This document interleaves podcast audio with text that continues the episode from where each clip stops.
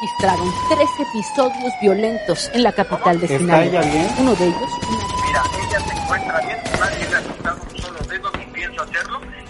cuando tú hagas las cosas de la mejor manera. Pueden haber casos también en que una persona, no sé, sufre este, que la asaltaron en este día y a los tres o seis meses es cuando empiezan a haber secuelas, o sea, puede que no sea inmediato. ¿Cuándo debo empezar a ir a una terapia? Una persona que ha sufrido este, extorsiones o intentos de secuestros, ¿qué puede ser que no lo veamos al principio? O sea, ¿cómo, cómo sé si ya estoy desarrollando algún problema emocional o mental? O, eh, entonces, independientemente de si tienen vehículo blindado o no. Entonces, por ejemplo, ¿cómo, cómo, cómo combatir ese miedo? este, de, del, del, estar expuesto, oye, eh, si salgo eh, me van a levantar, si no... Un podcast para la comunidad que busca saber de temas de seguridad en todas sus variantes. ¿Qué tal amigos? ¿Cómo están? Estamos en un episodio más de este podcast de CPC Blindajes, este, llamado Con la Mente Fría. Y estamos el día de hoy con Alejandra Torres. Alejandra, ¿cómo estás? Hola, muy bien. ¿Cómo estás tú? Bien, bien, también. Platícanos un poquito de ti, de lo que haces, quién eres. Bueno, pues yo soy una psicóloga, estoy enfocada en la terapia breve en busca de soluciones. Eh, esto significa que, pues, que con las clientes no estaré buscando como que heridas de su pasado, sino que voy a trabajar junto con la persona para mejorar eh, su bienestar personal, emocional y para que pueda ir plenamente el día a día. Ok, ok. Pues bueno, mira, la intención de, de, de, este episodio, eh, como te comentaba, pues es este, entregar valor a, nuestros clientes. Este, creo que este, este es un tema muy importante. Este, pues ahora sí que de, de ciertos traumas, de, cosas que pueden estar expuestos, expuestos ellos, ¿no? Este, entonces, ¿Cómo sé cuándo debo empezar a ir a una terapia? Una persona que ha sufrido este, extorsiones o intentos de secuestros, eh, atentados incluso, ya sea a él o a su familia, este, eh, ¿qué puede ser que no lo veamos al principio? O sea, ¿cómo, sé si ya estoy desarrollando algún problema emocional o mental o, o estoy bien, no? Ok. Este, después de que pasa un suceso así, este, pues la persona puede estar padeciendo ansiedad o como que sienta cierta paranoia cuando puede ir recorriendo el mismo lugar donde le sucedió ese asalto o una cosa así, o hasta en su propia casa puede ya no sentirse pues como seguro, ¿verdad? O sea, pues en sus cuatro paredes. Este puede no conciliar el sueño, tener insomnio, que no pueda controlar bien sus emociones, que se sienta muy estresado por cosas que antes no lo estresaban este, además de afectar a su círculo social, por ejemplo, a su familia, o sea, la persona puede estar este, muy nervioso, muy asustado y como que, ay, bueno, eh, hay que hacer esto y hay que hacer lo otro y como que estar, no sé, dando órdenes de más en la casa que antes no sucedían y su familia puede estar como que, bueno, pues, ¿qué le está pasando, verdad? Entonces son cositas que, pues, que, que se van notando que son diferentes a como era antes. Ok, y entonces ahí pues es, este, órale, hay, que buscar ayuda, ¿no? Me imagino. Sí, sí. Oye, bueno, y ahorita que comentas, este, digo, y, va la siguiente pregunta, eh, mencionabas de que eh, pues puede estar afectado el, el, círculo cercano, ¿no? Como la familia, independientemente de que haya sido el, el ataque o eso hacia una persona. En esos casos, este, ¿es necesario ir acompañado eh, vaya, a la terapia o, eh, o, son por fases? Este, ¿Cómo funciona? Bueno, principalmente, si nada más fue una persona que estuvo durante esa situación, eh, pues esa persona va, ¿no? Sería pues el cliente que va con el terapeuta. pero puede asistir a terapia familiar, que bueno, es la que yo estoy manejando. Hay diferentes tipos, ¿verdad? Pero en esta eh, pues eh, es sistémica, ¿no? Se, se, enfoca en el sistema social de esta misma persona, entonces se enfoca en la solución. Por ejemplo, la persona puede estar, puede llegar simplemente con la idea de que es que no he podido dormir bien porque me siento yo que me pasó esto, este, y pues, y pues que es por eso, ¿no? Y que por eso estoy muy irritable, estoy muy nervioso en la noche y que por eso no puedo dormir bien. Entonces, se enfoca en un problema solamente y se ocupa de eso de que, ok, no puedo dormir bien por esto, esto y esto. En lo del círculo familiar, ahí entraría de que, bueno, si su esposa o esposo o una cosa así, eh, le habla en las noches o le quiere platicar acerca del problema, este, lo cual a veces puede perjudicar un poquito más en lugar de beneficiar, porque, no sé, un ejemplo, es que el esposo le está platicando de que, oye, es que me pasó esto y estoy muy nervioso, que no sé qué, y la esposa puede reaccionar como que, ay, bueno, pero esto no lo menciones aquí en voz alta porque los niños se pueden. O de que, ay, no, pero ya pasó, no te preocupes. O sea, como que le puede dar otra idea de hacerlo sentir culpable por la reacción que tenga la persona. Este, y por eso no poder dormir, sentirse culpable de que, no, hombre, pues si hubiera hecho esto. Entonces, eh, pues hay diferentes casos, ¿no? El más, o sea, como te decía, el cliente puede ir con el terapeuta y si el terapeuta considera que sea necesario de que, oye, pues que venga tu esposa o tus hijos también en una o dos sesiones, pues adelante, ¿verdad? Pero normalmente se trabaja con la persona. Ok. Y, y más o menos, aproximadamente, ¿cuánto tarda una persona eh, pues en superar el trauma, ¿no? Alguien que quiere seguir adelante, eh, en, ¿cuánto tiempo tardas en, en ya retomar tu, tu vida normal? Eh, ok. no hay como un promedio de tiempo, sí, porque pues cada caso es diferente y también, no sé, si a fulanito y a otro fulanito le pasa la misma situación, también cada quien reacciona diferente, ¿no? Eh, normalmente podría decir que depende que si busca ayuda inmediatamente o no. Pueden haber casos también en que una persona, no sé, sufre este, que la asaltaron en este día y a los tres o seis meses es cuando empiezan a haber secuelas. O sea, puede que no sea inmediato, sino hasta que vuelva a sufrir una situación similar o que vuelva a pasar por ese mismo camino donde sucedió la situación. Y pues en esos tres meses, seis meses, dijo, ah, pues me pasó esto y ya pasó y no fue nada. Entonces, depende mucho de la persona, pero si se, se empieza a trabajar y todo, yo diría que uno o dos meses, o sea, dependiendo de, pues de muchos factores, ¿verdad? En realidad. ¿Y con qué frecuencia son las, las sesiones? Eh, bueno, yo manejo que son cada dos semanas, ¿sí? Pero hay, o sea, hay diferentes tipos de terapia, hay unos que son cada semana, dependiendo de la situación, o sea, para que se vaya a trabajar con la persona. Okay. Sí son cada dos o tres semanas. ¿Te ha tocado recibir algún caso de, de, gente de, no sé, de, alguien que secuestraron o, o alguien, digo, bueno, no sé, a lo mejor sí puedes mencionar, digo, dentro de, me imagino que hay, un, hay una especie de, de confidencialidad este, con, con tus clientes, pero, este, vaya, si has recibido casos o algo que nos puedas platicar ahí de, de al respecto. En cuanto a confidencialidad, Sí, o sea, tenemos hecho un código ético del psicólogo. pues ahí estudiamos bastante acerca de cuidar eh, pues los nombres de la persona, su información personal y todo. Este, pero bueno, un caso, no, o sea, tuve nada más una primera sesión con la persona porque me, me había contado que su vecina le decía como que había tenido un problema con ella y con su esposo, entonces como que la vecina se fue contra ella porque el esposo se fue. Mm. Entonces la vecina como que le mandaba a personas que la amenazaban y que le llamaban por teléfono y cosas así parecidas, lo cual pues le causaba mucha ansiedad. Eh, le daba miedo salir sola, ir, ir al súper, cositas así.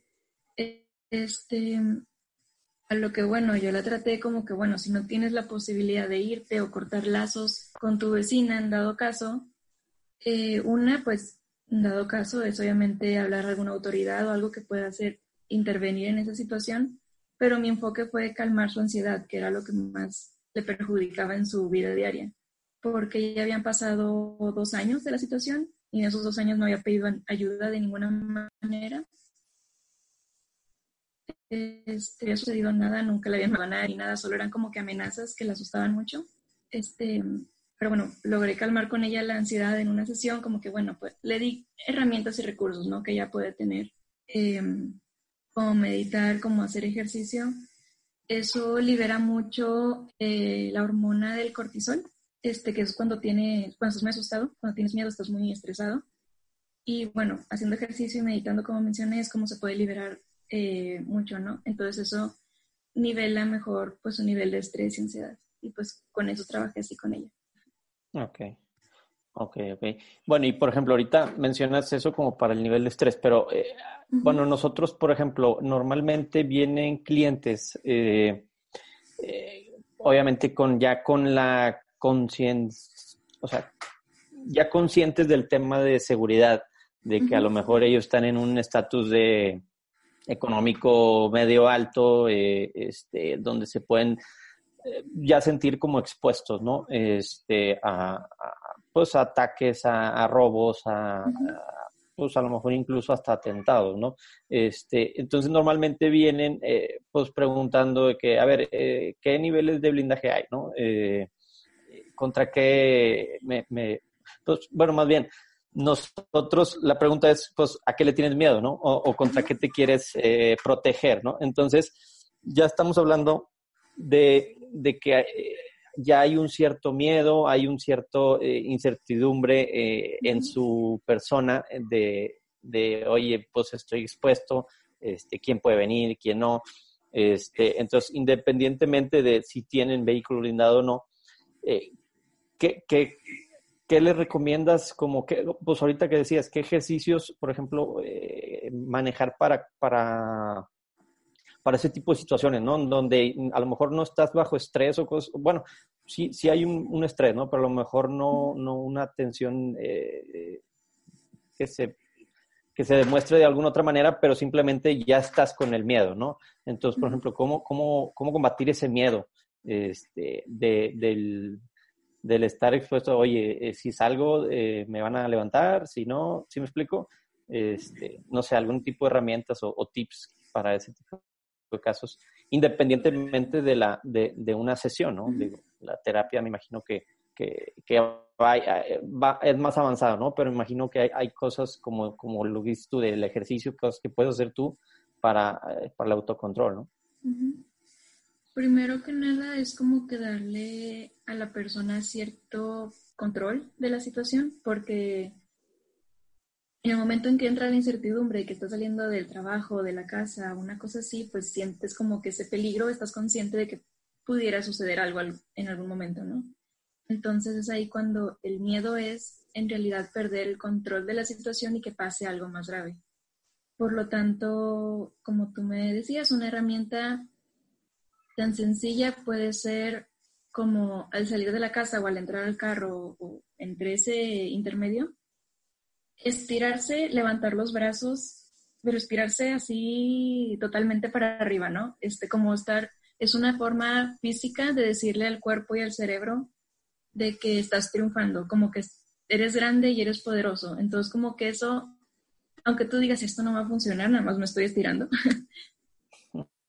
hago todas las mañanas, pues es muy raro, pero de alguna manera funciona el cerebro, le da un mensaje de que pues estoy más grande de lo que yo pienso, ¿no? Porque si vas escondido, chiquito, pues te empiezas a imaginar más cosas, ¿no? Te sientes más vulnerable. Este, como decía, para manejar ese estrés que causa el miedo, pues es liberando la hormona del cortisol. Haciendo ejercicio, pues 30 minutos diarios, no sé, si no puedes ir al gimnasio, si no tienes tiempo, o sea, caminar en tu casa, en un parque que esté cerquita, cosas así. O, hacer también yoga, algo de relajación o meditación por 10 minutos diarios. Digo, si son personas también muy ocupadas, o sea, 10 minutos puede servir bastante.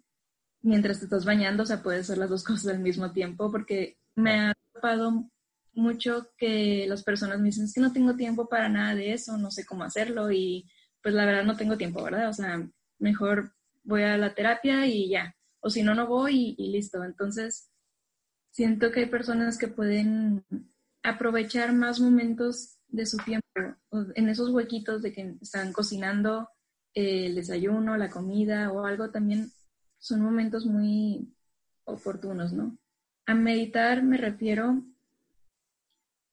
muchos eh, yo, yo me incluyo porque antes también pensaba así, que era como que, ay, bueno, me siento, estoy como el Buda y estoy con mis zen, este, y empiezo a relajarme y a intentar no pensar en nada, ¿no? Y entonces la persona se frustra porque no puede no pensar en algo. Todo el tiempo es imposible no pensar en algo, ¿sí?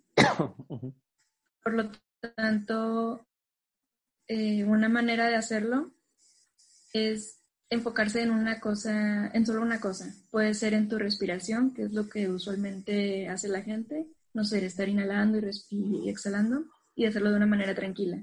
Así te relajas y también pues estás enfocado en algo. Pueden venir de repente pensamientos como que, ay, habría apagado el fuego, o sea, de la cocina, tengo que ir por los niños al, eh, al, colegio, cosas así, pero dejar pasar esos pensamientos, no pasa nada, si tú sigues tranquilo, sigues como que en tu momento, ¿no? Esas son como que algunas herramientas para tranquilizar, eh, para tranquilizarse antes, ¿no?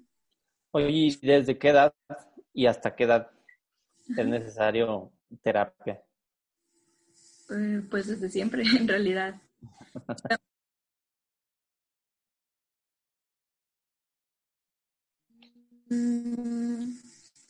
Sí, y no sé, cuatro años estuvo.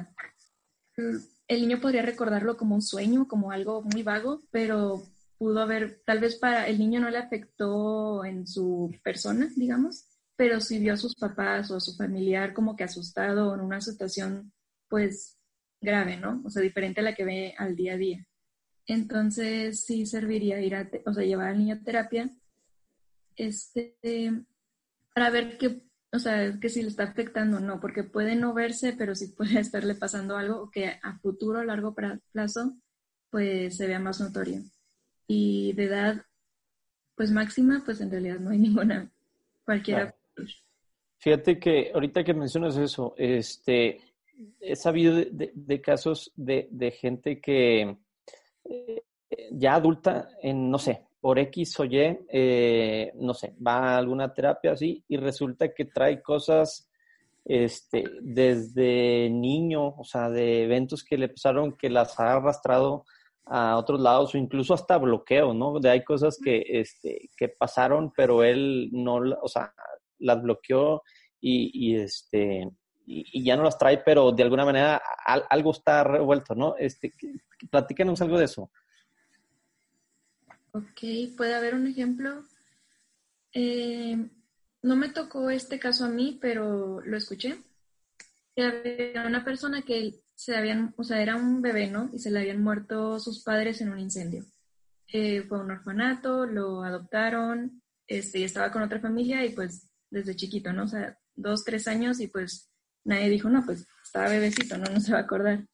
Pero alguna vez ya en su adolescencia fue a un campamento con sus amigos y había una fogata y empezó a tener un ataque de pánico donde no podía respirar, sentía mucho miedo, sentía que se moría y pues no sabía de dónde salía eso. Total, regresó del campamento, fue a terapia y descubrieron que había sucedido eso, nos hablaron, o sea, el niño, bueno, ya el chavito, ya no se acordaba, pero hablaron con las, eh, con las personas que estaban en el orfanato y les comentaron de eso. Entonces ahí ya el terapeuta pudo trabajar con, el chavo en algo que se llama, este, bueno, que vas presentando gradualmente la situación al niño. Puede ser, no sé, desde el miedo puede ser tanto al fuego, en ese caso, o un, lugar encerrado donde no puedas salir, ¿no? Donde haya peligro y no puedas escapar. Por lo tanto, poco a poco se le va enseñando chavito de que, bueno, un encendedor o no sé, una fogata y poquito a poquito que se vaya acercando, como que darle a entender de que, bueno, si le echas agua o si le echas un trapo mojado, pues se acaba el fuego, o sea, no pasa exactamente nada. Entonces, es ir quitando ese miedo de que, pues, si tiene, enseñar a la persona que cuenta con los recursos para sobrellevar esa situación. Claro. Pues está interesante todo este tema, ¿no? Digo, hay, hay, muchas ramas, este, eh, ahora sí que eh, eh, en, todo, ¿no? Este, ¿Dónde das, das terapia en línea o, o tiene que ser presencial? O... Sí, ahorita, bueno, por la contingencia en realidad de coronavirus estoy trabajando con psicoterapia en línea. Es por videollamada en general. Este, y en realidad no tiene mucha diferencia tiene hasta un costo más económico, es más, eh, también económico por la, el traslado y todo, entonces no hay como que, tiene más beneficios para mí en realidad la terapia en línea, pero depende de cómo lo vean las personas, ¿verdad? Pero pues ahorita sí, para cuidarnos que estamos en casa. Claro, sí, sobre todo con todo esto que no saben ni siquiera cuándo, cuándo va a parar. Pero pues muchas gracias. ¿Dónde, te podemos encontrar? ¿Tienes redes sociales? Sí, mira, en Facebook me pueden encontrar como psicóloga Alejandra y también en Instagram estoy igual, psicóloga-alejandra 1 y ya. Ok, perfecto. ¿Página web? ¿Tienes web? Eh, por el momento no, pero en mi correo, eh, no sé, ¿te lo paso? Sí, claro. Ok, es alejandra.psi, o sea, como psicología, 95 arroba gmail.com. Perfecto. Pues muchas gracias, Ale. Este, un gusto platicar ahí eh, de, estos temas. Este, y pues eh, muchas gracias a toda la gente que nos estuvo escuchando eh, en este episodio de, de, Con la mente fría. Y pues nos seguimos viendo en el siguiente, bueno, escuchando en el siguiente episodio.